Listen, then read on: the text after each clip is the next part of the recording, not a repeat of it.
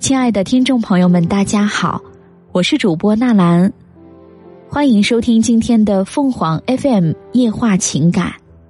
做好婚姻这盘菜。丈夫沈涛是我的大学同学，他是那种很温暖的男生，性子有点慢，很会照顾人。大学时他主修计算机专业，但由于不喜欢编程，也不喜欢码农的快节奏工作。毕业后便做起了销售工作，在业务员的岗位上悠然自得，而我是管理专业出身，工作后兢兢业业，没多久便被升为部门主管，而且还有望继续高升。按理说，夫妻之间财政大权的归属是很敏感的事情，谁知丈夫根本不在意，婚后直接和我约定，每个月他发了工资会将短信截图发给我，然后再把工资如数转给我。我给他生活费就好。一开始我觉得这说明丈夫是个顾家爱妻子的好男人，便感到很欣慰。然而时间久了，我渐渐发现，事实上丈夫是个不爱操心的人。他把钱转给我后，家里资金的分配事宜就都交给我来处理了。我们的经济压力如何，账上是正是负，丈夫全然不知，只是按月履行约定。看着这个不操心的男人，我气不打一处来，开始抱怨：“你还真把我当成咱们家的财务经理了。”丈夫听出我话里的不满，拍着我的肩膀说：“哪有，我也操着心呢，我不是在努力挣钱吗？”听着丈夫不疼不痒的话，我气得摔了个抱枕给他。我从小喜欢画画，工作之余会画一些简单的人物画，并将其变现。慢慢的，我发现丈夫虽说不操心、不上进。但是他喜欢销售这份工作倒是真的，于是我看准电商行业，想让丈夫将它作为副业。我们老家刚好有些特产，如果在微信平台进行销售，只要产品质量过关，销量还是可观的。我搞清楚其中的门道后，试探着对丈夫说：“亲爱的，你不是喜欢做销售工作吗？现在微商那么流行，你就当副业干，能赚一点是一点，毕竟是挣钱的事。”而且也不算太难，本以为丈夫会满口答应，谁知丈夫却沉默片刻，说道：“能不能不这样？我每天上班已经很累了。”本想再劝劝丈夫，但是看到他自顾自的玩起了手机，我便瞬间愤怒了。谁不累？只知道喊累，那你就活该穷死。接下来我不理丈夫，希望他自我反省。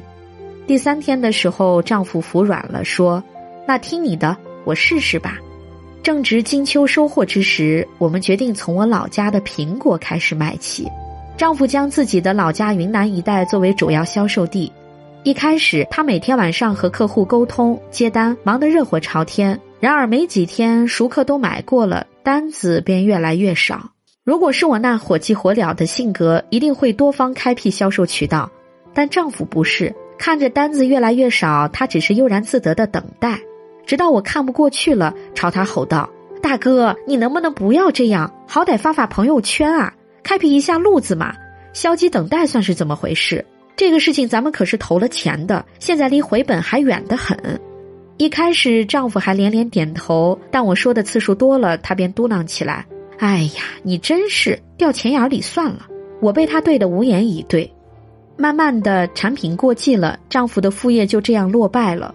我们投的钱几乎亏了一半，想想我的心就痛。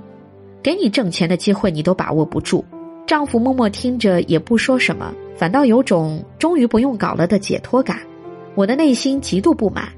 年底由于新冠肺炎疫情反扑，丈夫和我都被隔离在家。虽说居家办公，但我毕竟是重要的职能人员，每天忙得不可开交。相反，丈夫的工作倒是轻松很多。居家整整一个月，丈夫把我们的生活打理得井井有条，心甘情愿当起了我背后的男人。更难能可贵的是，丈夫沉醉其中，好几次在朋友圈分享自己做的饭，还配上了我吃的心满意足的照片，评论区都是赞叹和羡慕。其实以前丈夫也很喜欢做饭做家务，但是那时的我只关心丈夫的工作，完全忽视了这些不起眼的事情。看着这似曾相识的一切，我开始反思。看来不是丈夫不优秀，只是他发光发热的点和我不同而已。有一天，丈夫正在帮我揉肩膀，我清了清嗓子，鼓起勇气说：“我想通了，咱俩真的挺互补的。你说以前我催着你上进，但事实证明我俩有不同的追求。虽然我让你做的事情失败了，但我现在也能坦然接受了。”我冷不丁的自我反省，直接整懵了丈夫。但是我看到丈夫的眼角有泪花闪烁。我接着说：“如果咱俩都这么忙，还有生活吗？我们的孩子怎么办？以前是我想要的太多了。经过收拾新房、居家隔离的经历，我想通了。你就是你，你以后就按照你的想法去做事吧。”丈夫听着，郑重的点了点头。婚姻就像一盘菜，需要口味互补、合理搭配。我们都很喜欢吃番茄炒蛋。